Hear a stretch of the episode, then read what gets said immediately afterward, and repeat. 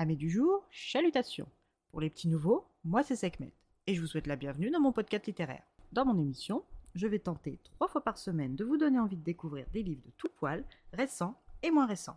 Alors, si ça vous tente, c'est par ici la suite.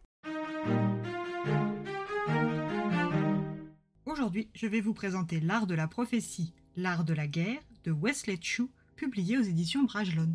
Dans ce premier tome, nous allons faire la rencontre du jeune Wen Jian.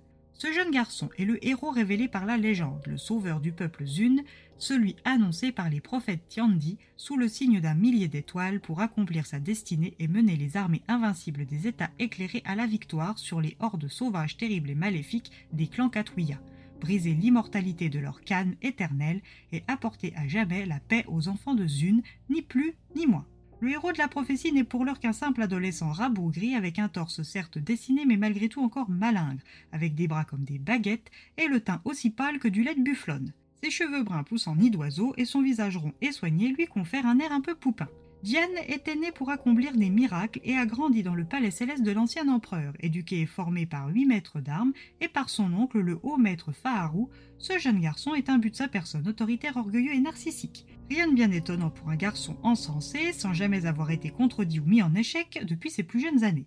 Mais tout cela est sur le point de changer avec l'arrivée de maître Lin Taishi de l'école des murmures du vent de la lignée des Ang. Au cours de sa longue et remarquable vie, Taishi a été la tête et la chef de file d'un art du combat confidentiel et infiniment mortel, l'un des maîtres les plus éminents de sa génération.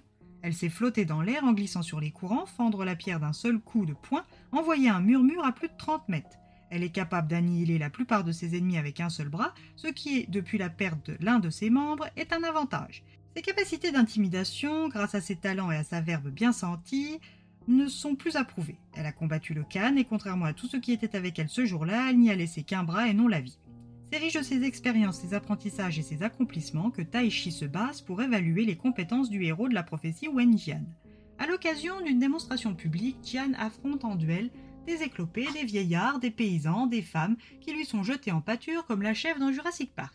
Ce simulacre de combat bancal agace au plus haut point notre maître devenu pour l'occasion émissaire du duc de Shulan, Saan.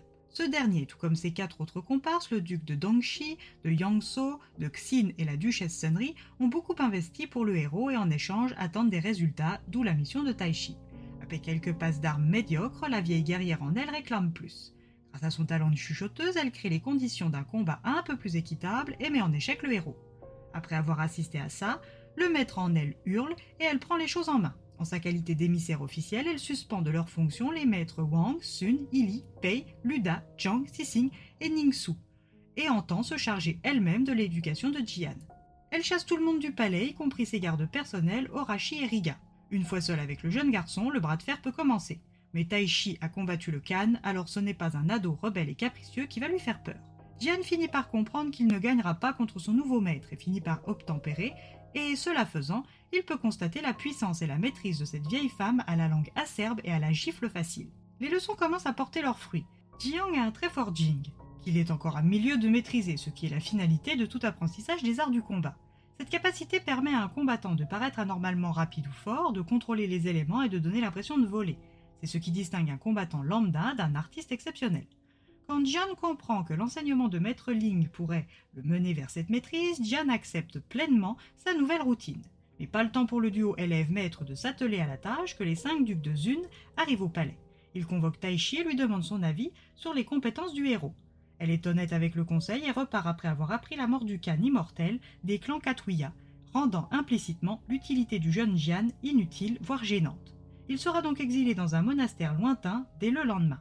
À son réveil, c'est son ancien maître Sissine qui l'accompagne dans une clairière. Accompagné de six de ses anciens maîtres, Jiang se sent en paix mais pressant quelque chose. Et son instinct ne l'a pas trompé. Les cinq ducs préfèrent le tuer façon accident malheureux plutôt que de l'exiler.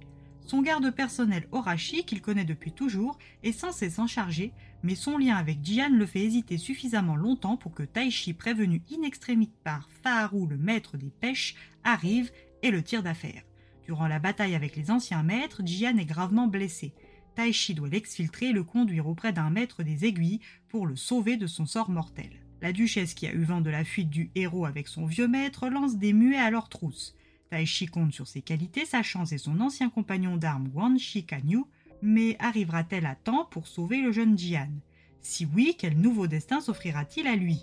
Pourquoi s'est-elle attirée des ennuis colossaux pour ce gamin? Pour obtenir des réponses, il va vous falloir parcourir le chemin semé d'embûches inventé par Wesley Chu, rien que pour Jian et vous. Alors, prêt?